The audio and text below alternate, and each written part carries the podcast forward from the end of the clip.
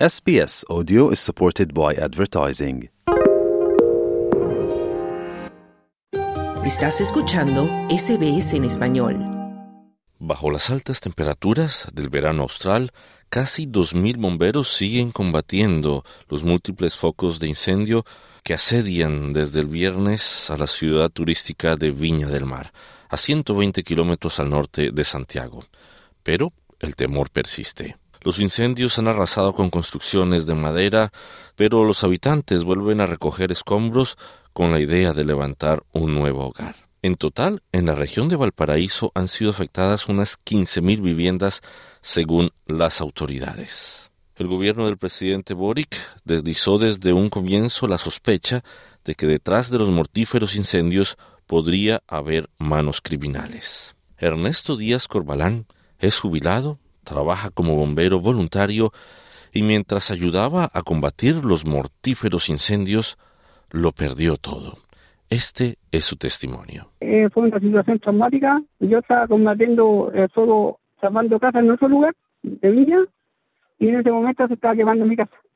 Y después eh, yo llegué a mi casa y estaba desesperado porque estaba la casa completamente quemada, pérdida total y llega y, no puede encontrar a mi señora, que mi señora la sacaron, un vecino la sacó de dentro de la casa porque ella había quedado dentro de la casa y, y habían explotado las ventanas y todo, y entró fuego como una, como, ¿cómo se llama? Como un soplete mm. para adentro y empezó a incendiarse la casa y ella todavía estaba adentro y la sacaron y después yo estuve dos horas buscando y no sabía nada. Es la parte más potente que tenía. Y perder todo el trabajo de una vida que he tenido eh, es una pérdida horrible porque quedamos en cero, yo, quedamos con lo puro puesto. Bueno, ¿cómo las autoridades los están ayudando? ¿Hay apoyo del gobierno? ¿Qué les han dicho en términos también de ayudarlos a refinanciar la construcción de sus hogares? Hoy día, recién, hoy día eh, vine recién a hacer una encuesta de, del gobierno para ver si lo dan, lo dan bono o no dan bono, no sé cómo lo vieron a ayudar.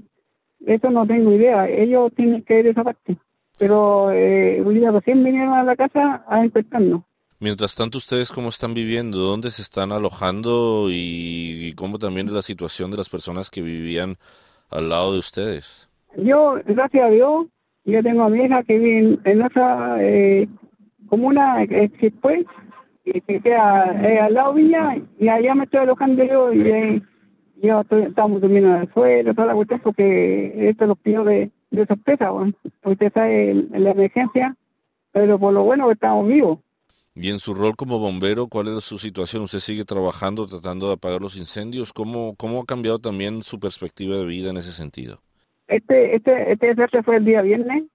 Yo estuve trabajando sábado domingo uh, combatiendo fuego porque quería hacer la casa ya había perdido todo y tengo que ayudar a mi prójimo. Ese, ese es lo que aquí en Bomberos Chile, somos voluntarios, somos todos voluntarios que no son pagados y nosotros trabajamos por ayudar al próximo, que el mundo sabe que aquí eh, la, situación es caótica en este momento en la quinta región que está bien mal, que pues están todos, eh, mira, aquí en la población que vivía yo, el Oleán, había 3.000 casas, el 70% de las casas está quemada, pérdida total.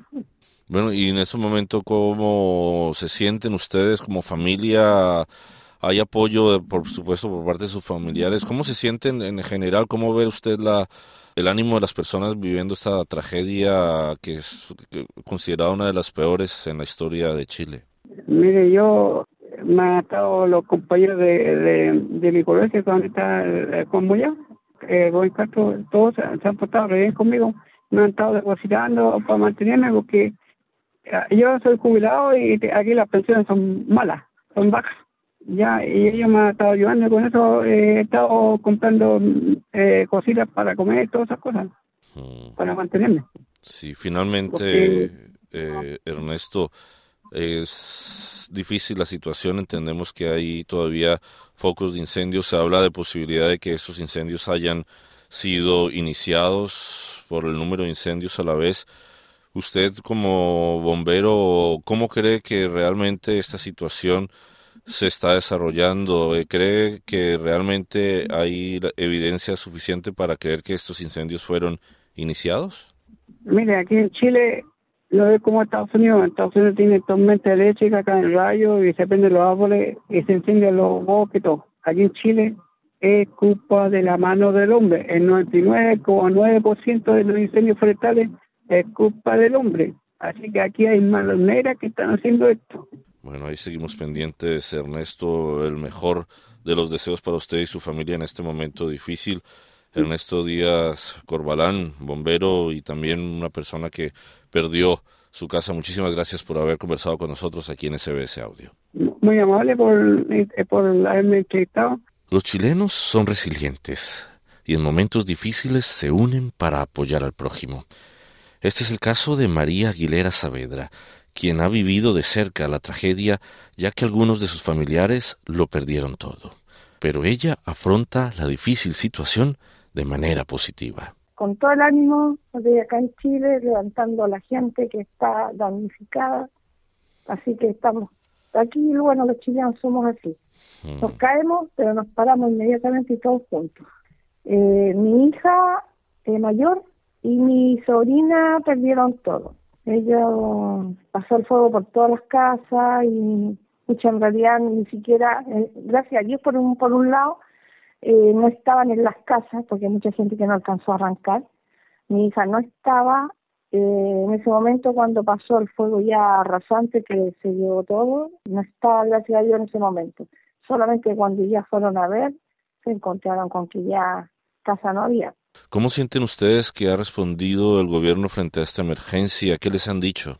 Mire, yo, bueno, como mujer mayor ya, yo entiendo que las cosas y las ayudas no pueden ser así como instantáneas. Yo y entiendo a la gente que se desespera, reclaman, pero tal como se dijeron por ahí, primero hay que apagar todos los focos, de ahí empezar a evaluar la situación de cada persona y ahí recién coordinar las ayudas. Sí, pero ya están llegando hay mucha ayuda de, personas civiles, de otras poblaciones, pero sí el gobierno ya está empezando con el tema de, las encuestas para poder entregar las ayudas.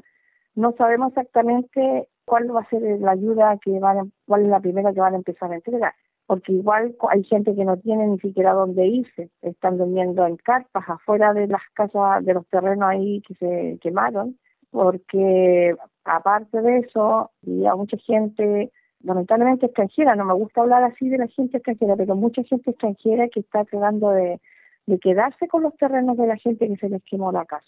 Pero la ayuda del gobierno sí está, está saliendo lentamente, pero porque va la cosa, y yo eso lo entiendo que tiene que ser enorme. Pero hay muchas cosas de emergencia, la ayuda o para limpiar falta todavía, hay mucha gente que es sola, no tienen familiares que les vayan a ayudar y ahí entre los vecinos se están apoyando y apoyando a la gente que no tiene a nadie más. Pero sí, la ayuda está llegando y bueno, pero como le digo, todo tiene que ser organizado, si no, no funciona. Mm, bueno, como me indica María, esto es un proceso que el gobierno está tratando de solucionar, pero también me hablaba de la respuesta de las personas, de los civiles. ¿Cómo se sienten ustedes frente a la respuesta que ha tenido Chile, los ciudadanos, frente a esta tragedia? Es que los chilenos somos, pero no sé si serán así en otros países, nunca he llegado, no conozco a nadie, ningún otro lugar, pero los chilenos somos demasiado solidarios la gente, de hecho hay muchos locales, empresas que cerraron para que los, los trabajadores pudieran ir a ayudar a sus familiares y a todos los vecinos que salieron afectados. Pero feliz, orgullosa de ser chilena en este momento y pucha, nada que decir con la gente, la gente tendió la mano y siguen, porque yo todavía estoy aquí eh, viendo cómo llegan con cositas que están regalando, alimentos, remedios, están eh, viendo también el tema de los animalitos. Me dice, justo tenía un perro, o sea, tiene un perro y tres gatos y todo ahí llevándoles alimentos, el agua, bueno, de todas maneras, a pesar de que se están extinguiendo muchos de esos letales incendios, hay un temor que puedan continuar también por las condiciones climáticas. Eh, hay de hecho sospechas que muchos de estos focos de incendio fueron iniciados por la mano del hombre.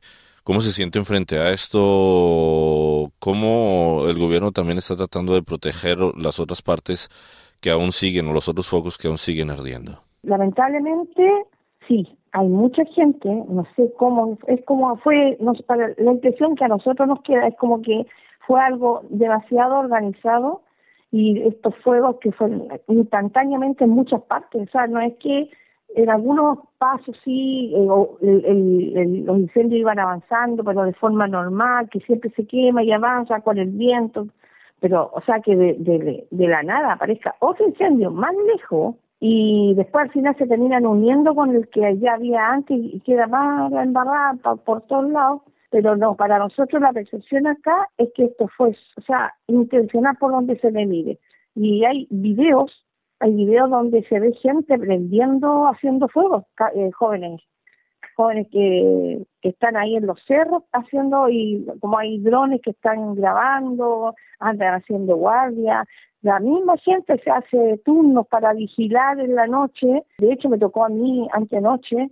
Yo hice guardia hasta las tres y media donde mi mamá, porque yo también cuido a mi mamá el fin de semana, y pillaron a como a tres jóvenes que andaban detrás tratando de hacer fuego, porque hay un terreno vacío detrás de las casas donde vive mi mamá, y de ahí viene el plan en Viña del Mar. Y en ese pedazo estaban tratando de hacer fuego, gracias a Dios que los vecinos se dieron cuenta, tenían tenemos un poco de algunas cámaras y los vieron, los empezaron a iluminar como para echarlo y de ahí aparecieron guardias de la empresa líder que también nos ayudaron a hacer rondas en la noche y yo a mí me tocó hasta las tres y media. Bueno, seguimos aquí de todas maneras pendientes de lo que suceda.